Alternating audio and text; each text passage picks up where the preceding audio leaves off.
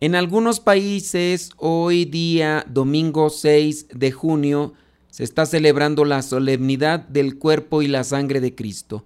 Acá en México, donde yo me encuentro, la solemnidad se celebró el pasado jueves.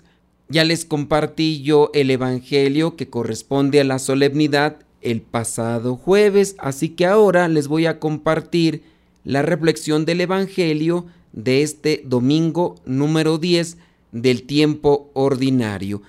Si quisieran escuchar la reflexión del Evangelio que corresponde a la solemnidad de Corpus Christi, ahí en nuestras redes sociales, ahí se encuentra.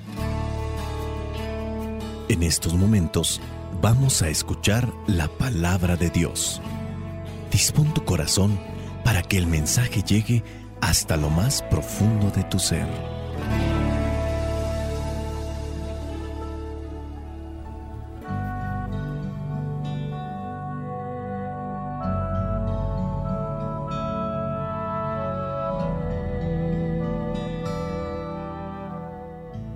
Lectura del Santo Evangelio según San Marcos, capítulo 3, versículos del 20 al 35.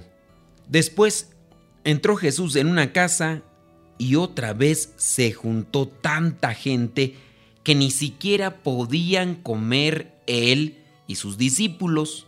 Cuando lo supieron los parientes de Jesús, fueron a llevárselo, pues decían que se había vuelto loco. También los maestros de la ley que habían llegado de Jerusalén decían, Belcebú, el propio jefe de los demonios, es quien le ha dado a este hombre el poder de expulsarlos. Jesús los llamó y les puso un ejemplo diciendo, ¿Cómo puede Satanás expulsar al propio Satanás? Un país dividido en bandos enemigos no puede mantenerse. Y una familia dividida no puede mantenerse. Así también, si Satanás se divide y se levanta contra sí mismo, no podrá mantenerse. Habrá llegado su fin. Nadie puede entrar en la casa de un hombre fuerte y robarle sus cosas si no lo ata primero. Solamente así podrá robárselas. Les aseguro que Dios dará su perdón a los hombres por todos los pecados y todo lo malo que digan. Pero el que ofenda con sus palabras al Espíritu Santo nunca tendrá perdón, sino que será culpable para siempre. Esto lo dijo Jesús porque ellos afirmaban que tenía un espíritu impuro. Entre tanto, llegaron la madre y los hermanos de Jesús, pero se quedaron afuera y mandaron llamarlo. La gente que estaba sentada alrededor de Jesús le dijo, Tu madre y tus hermanos y tus hermanas están afuera y te buscan. Él les contestó, ¿quiénes son mi madre y mis hermanos? Luego mirando a los que estaban sentados a su alrededor, añadió, estos son mi madre y mis hermanos, pues cualquiera que hace la voluntad de Dios, ese es mi hermano, mi hermana y mi madre. Palabra de Dios, te alabamos Señor. Señor Jesucristo, nuestro divino Salvador Gracias te damos por tu infinito amor. Te escuchamos en la palabra, te recibimos y adoramos en la Eucaristía, te servimos en los hermanos.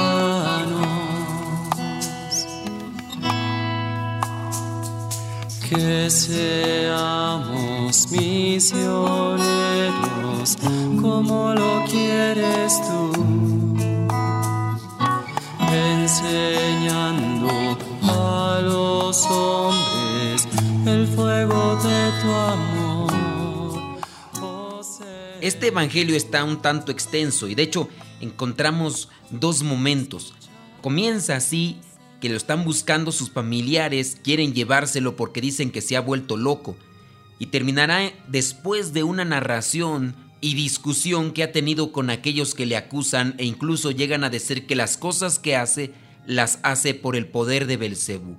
Comencemos con el versículo 20. Ahí dice que Jesús entró en una casa y otra vez se juntó tanta gente que ni siquiera podían comer él y sus discípulos. Esa gente sin duda tenía necesidad de escucharle, tenía necesidad también de que los sanara. Cuando lo supieron los parientes de Jesús, aquí podemos percibir ya de quién se trata, porque al final del Evangelio habla de su madre, sus hermanos y sus hermanas. Ellos querían llevárselo porque decían que se había vuelto loco. Los maestros de la ley que habían llegado de Jerusalén decían y señalaban que él expulsaba a los demonios porque Belcebú le había dado ese poder. Comienza a hacer la reflexión. ¿Cómo puede ser posible que ustedes digan eso? Utilicen el sentido común. Jesucristo presenta lo que es un país dividido en bandos enemigos. Dice, no puede mantenerse. Lo mismo también una familia. No se pongan a decir cosas que no tienen una lógica, un sentido común. ¿Cómo se atreven a decir que yo expulso los demonios porque Belcebú me da esa fuerza? Muchas veces se llega a atacar al cristianismo, a la religión cristiana, que es una religión que no deja pensar a la gente. Pero lamentablemente quien no piensa es aquellos que hacen los ataques. Solamente basta una reflexión profunda, cuando miramos el pasaje del Hijo Pródigo y se puso a pensar. Y aquí Jesucristo está queriendo hacer que piensen aquellos que le atacan. A ver, ¿cómo, ¿Cómo se atreven, por favor, a decir ustedes que yo expulso los demonios con el poder de Belcebú? O sea, que yo estaría atacando a los demonios que manda Belcebú, los estaría yo también atacando y sacando de aquellas personas cuando ese es el objetivo. Esto podríamos interpretarlo de esta manera buscando Jesús que ellos tengan una reflexión, que tengan un razonamiento. Yo te invito para que consideres estas cosas. Si eres de los que han recibido ese tipo de mensajes cuando dicen, la iglesia no quiere que pienses, la iglesia te tiene adormecida la conciencia. Pues mira, si en parte podemos decir, yo tengo la conciencia adormecida, es porque no he comprendido también el mensaje cristiano, el mensaje cristiano que me ayuda y que me lleva a ser libre. Y para ser libre tengo que estar libre de ataduras, de aquello que me impide caminar. Y si yo no pienso bien, yo no voy a saber por dónde tengo que caminar, qué cosas escoger. Aquellas que me perjudican, tengo que sacarlas de mi vida y tengo que buscar aquello que me ayuda espiritualmente, que me ilumina, que me fortalece. Hay que pensar incluso para tener una base en la religión que sea sostenible, que sea duradera. Entra entonces el razonamiento, el razonamiento que te dice, a ver, en estas circunstancias vas a vivir como esclavo, en estas circunstancias vas a vivir con paz, con felicidad, vas a vivir tranquilo, vas a tener felicidad. ¿Qué escoges para tu vida? Para poder también hacer una buena reflexión necesitamos fundamentos. Vamos a ver, dentro de lo que es la vida, como la ofrece el mundo, como la presenta el mundo, estar en la búsqueda de cosas materiales, de fama, de solamente llenarse el egoísmo. ¿Qué es lo que consiguen las personas cuando están detrás de todas estas cosas? Lo único que consiguen es tristeza, soledad y vacío, depresión y muchas otras cosas. ¿Qué es lo que consigue una persona que sigue a Dios? conoces a personas que siguen a Dios, cómo viven, pero aquellos que lo persiguen verdaderamente, no aquellos que solamente se encierran dentro de prácticas religiosas, pero que no quieren seguir a Dios, sino lo tienen más bien por tradición. Analicemos la vida de aquellos que la iglesia ha presentado como santos. Cuando la iglesia se atreve a presentar a aquellas personas como santos, es también después de una larga investigación para dar a conocer cómo vivieron, qué hicieron y también la felicidad que pudieron encontrar a pesar de que su vida haya terminado en martirio, pero fueron felices, plenos, se realizaron en esta vida, alcanzando sí también las palmas de la vida eterna. Pues si nosotros realmente razonamos, reflexionamos, podemos llegar a la conclusión de que no hay persona en este mundo más feliz que aquella que se ha dedicado, que se ha esforzado, que ha luchado, que es constante, que es perseverante en la búsqueda de la voluntad de Dios. Analiza la vida de los santos, ¿por qué son santos? No se puede concebir, pues, un santo que sea triste, que sea amargado, que esté en depresión, que viva en la soledad, que no se sienta realizado, que esté frustrado. Un santo tiene una realización integral. Nos hace falta más pensar, no caer en los engaños. Los demonios, Satanás, siempre buscará engañarnos en esta vida para llevarnos al infierno, llevarnos a la vida de tormento. Jesucristo quiere hacer reflexionar a estos que le atacan. Después Él viene a presentar algo que se necesita sin duda de hermenéutica. Llega a decir en el versículo 27, nadie puede entrar en la casa de un hombre fuerte y robarle sus cosas. Si no lo ata primero, solamente así podrá robárselas Aquí se necesita la hermenéutica. ¿Qué es la hermenéutica? Es aquello que nos ayuda para poder interpretar algunos pasajes bíblicos en este caso. La hermenéutica. ¿Qué quiere decir Jesucristo cuando dice que nadie puede entrar en la casa de un hombre fuerte? ¿A quién es este hombre fuerte? Robarle sus cosas. Si no lo ata primero, solamente así podrá robárselas. ¿Qué es lo que está oculto detrás de estas expresiones? Pues bien, Jesucristo en otros pasajes bíblicos viene a señalar que el amo de este mundo, el príncipe en este mundo, es Belcebú, es Satanás. Satanás tiene control de muchas cosas. Satanás tiene control en muchos ambientes y de muchas personas. Satanás cada vez más quiere controlar el mundo y buscará a personas, asociaciones o grupos para tener un dominio sobre todos y que aquellos que están del lado de la luz no sobresalgan, sino que siempre se vean acorralados. ¿Por qué crees que en este mundo quien controla el mundo del espectáculo, el mundo de la moda, el mundo de la economía, de lo material. ¿Quiénes son esas personas y qué es lo que promueven? ¿Promueven los valores cristianos? Analiza, reflexiona. Satanás ha trabajado de la misma manera desde siempre, controlando el mundo, queriendo engañar a los que estamos ahora en el mundo. Pero debemos de ser astutos. Hubo alguien que entró en este mundo y lo amarró, y porque lo amarró pudo controlarlo e incluso pudo quitarles aquellas cosas que él ya tenía de su posesión. ¿Quiénes son los que están ya en su posesión y que están en este mundo? Pues simplemente aquellos que ya han quedado poseídos. Quedan poseídos por demonios, son de su posesión pero viene alguien más fuerte que es capaz de atar a aquel dueño de la casa, aquel que es fuerte, y después este que ha podido atarle a este que es dueño de este mundo, le puede quitar lo que le pertenecía. Solamente así dice, podrá quitarle aquellas cosas.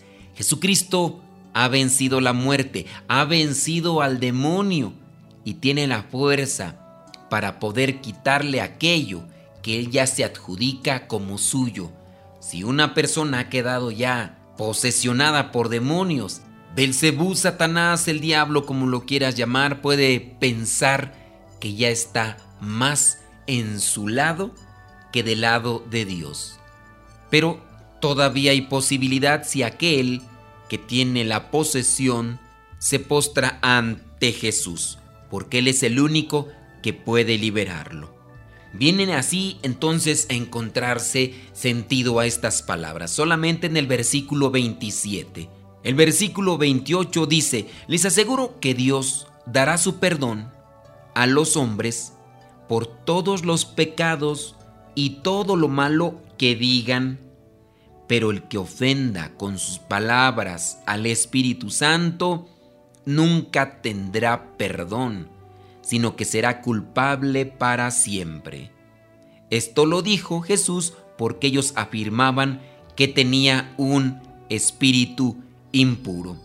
Ellos ahí entonces no están creyendo en Jesús, no creen en la fuerza del Espíritu Santo, están dudando de Él, están ofendiendo al Espíritu Santo. Y hay de aquel que no crea, que dude en el poder del Espíritu Santo, porque Dios no podrá hacer grandes obras en esa persona. ¿Cuál es el pecado que no puede perdonar el Espíritu Santo? Dudar de Él, porque si dudamos de Él, no se podrá hacer más en esa persona. Ya después viene el versículo 31, donde ya se retoma el momento en el que llegaron, dice, la madre y los hermanos de Jesús, pero dice que se quedaron afuera y mandaron llamarlo. La gente que estaba sentada alrededor de Jesús le dijo, tu madre, tus hermanos y tus hermanas están afuera y te buscan. Él les contestó, ¿quiénes son mi madre y mis hermanos? Luego mirando a los que estaban sentados a su alrededor, añadió, estos son mi madre y mis hermanos.